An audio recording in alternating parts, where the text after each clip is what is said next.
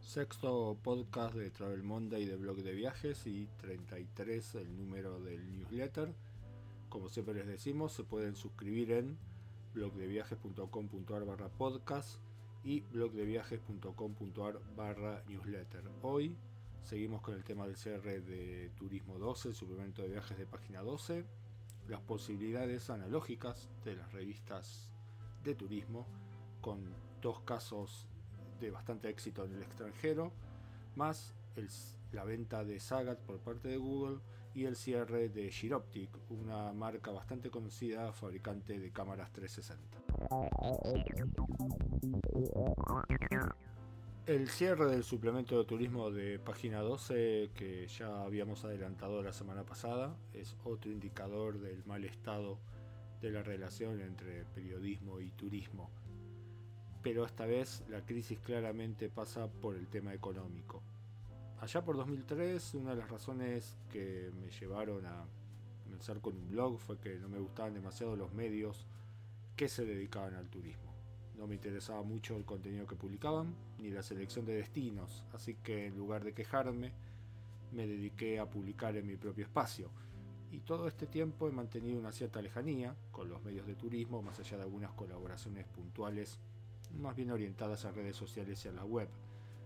Más de 14 años después, debo marcar que varias cosas cambiaron y que hoy se pueden ver con otra perspectiva. La primera es que muchos medios terminaron acusando el impacto del crecimiento de los blogs y comenzaron a construir sus notas con criterios más basados en la experiencia personal, que es probablemente la marca más fuerte que tienen los blogs a la hora de pensar los textos sobre viajes. La segunda es que, aunque arrancamos a partir de una lectura oposicional de los medios, al menos los primeros bloggers, lo cierto es que los blogs se basaban mucho en un criterio que combinaba información y experiencia, y que eso es una marca que diferencia tanto a medios como blogs de los influenciadores, que están muy basados en la, en la emoción y la experiencia, pero que suelen ser relativamente pobres en la cantidad de información que le brindan a sus seguidores. Como producto de la crisis que estamos viendo en los últimos años, lo que se está profundizando son una serie de cambios. En primer lugar, los medios de turismo han mostrado bastante incapacidad para poder adaptarse al mercado online.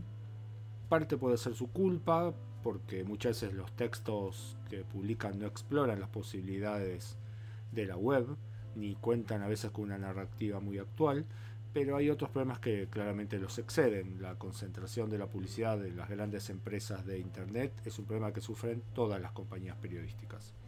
Como producto de esa crisis, lo que estamos viendo es una tendencia a la caída en el pago de las colaboraciones en medios, como por ejemplo los suplementos de viajes y turismo o las revistas, así como una tendencia creciente a crear emprendimientos propios. Este punto está muy bien, porque bueno, así surgieron los blogs, por cierto, pero la verdad es que está muy complicado poder sostener medios online a partir de la publicidad en la red. Frente a ello, los medios de turismo van a tener que comenzar a explorar otras formas de ingresos que vayan más allá de la publicidad y que se liguen, por ejemplo, con el tema de las suscripciones, la venta de contenidos y del marketing de contenidos y más. Y evitar, por supuesto, formas que empobrezcan aún más los contenidos online, como publicar únicamente sobre los destinos que destinan pauta a la publicaciones. Por ahora el suplemento de turismo de página 12 sigue sin salir, lo cual es una muy mala noticia porque el cierre de espacios profesionales para los periodistas de turismo siempre es una mala noticia. La próxima parte exploramos algunos ejemplos de cómo revistas en el extranjero han comenzado a obtener cierta rentabilidad a partir justamente del mercado analógico.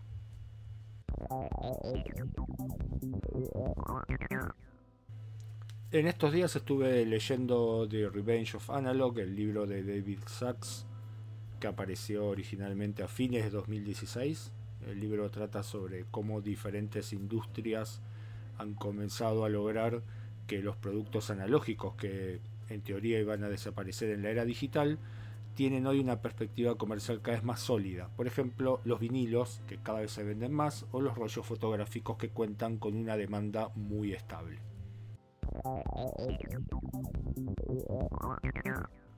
El punto que me interesa destacar a partir del libro de Sachs es las revistas en papel. Aunque ese mercado está en crisis económica hace bastante tiempo, en los últimos cinco años han surgido en el mercado en inglés una serie de publicaciones especializadas de gran calidad, de precio bastante alto y tiradas no tan grandes y se concentran específicamente en ciertos nichos del mercado de viajes. Sachs menciona particularmente dos revistas. Una Serial, que sale dos veces por año, que se ofrece como una publicación que tiene mucho cuidado en el diseño, los textos y la fotografía, un aspecto muy minimalista.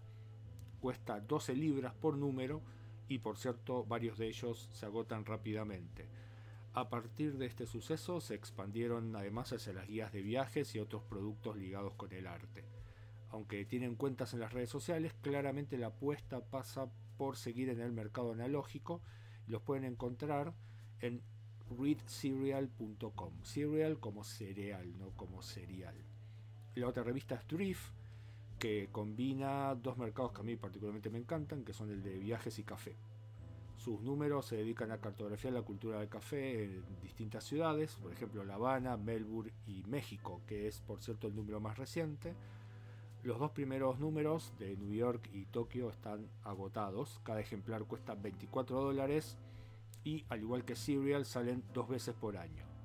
También gran cuidado en el tema del diseño, un aspecto muy minimalista, textos extensos, fotografía especialmente armada para cada uno de los números. Los encuentran en driftmag.com. Se puede pensar entonces que hay alguna salida para el mercado de viajes a partir del mercado de las revistas en papel o pensar directamente que esas posibilidades se limitan únicamente al mercado en inglés. En el mercado en español, por ejemplo, recuerdo una revista como Altair, que se editó durante muchos años, que era una revista con mucho cuidado en el tema de la fotografía y los textos y que desgraciadamente dejó de salir hace algunos años. Tal vez a partir del tema de las posibilidades de impresión a demanda y poder imprimir una menor cantidad de ejemplares, en los próximos años comencemos a ver nuevas revistas de viajes en español en el mercado de revistas analógicas. Esta semana se corrigió el cierre de Giroptic que es una empresa francesa que se especializaba en cámaras 360 bastante económicas y orientadas a los teléfonos. Básicamente sus modelos se podían conectar de manera sencilla a los puertos mini USB o Lightning y de esa manera permitían transmitir videos 360 en vivo o tomar fotos 360. Entre los motivos del cierre, la empresa sostuvo que no pudo encontrar un camino de viabilidad económica y que a pesar de haber vendido más de 20.000 dispositivos, todavía es un segmento que no logra atraer tantos consumidores finales. En el último año, varias compañías se lograron posicionar de manera bastante agresiva el mercado de cámaras 360 y lo hicieron sobre una base bastante inesperada, que fue el software. La posibilidad de tomar videos o fotos en 360 grados para luego editarlos como imágenes tradicionales es un punto bastante interesante. El otro fue la gran mejora en la estabilización de las imágenes sin necesidad de usar siempre un gimbal, Así empresas como Insta360, Rilo, GoPro y otras comenzaron a ganar mercado. Por cierto, el mercado de 360 todavía exhibe un grado de fragmentación que ya no vemos en otros mercados. Tenemos por ejemplo el caso de los drones, donde compañías como DJI han tomado claramente la delantera y están en cierta medida constituyéndose como la empresa dominante en ese sector de la imagen. Lo cierto es que todavía falta desarrollar un mercado más sólido para los contenidos 360 y que den viabilidad económica al segmento. En turismo, por ejemplo, 360 está usando mucho en promoción de destinos y eso es una oportunidad interesante para el marketing de contenidos. Lo que falta desarrollar en todo caso es más contenido periodístico para las redes sociales.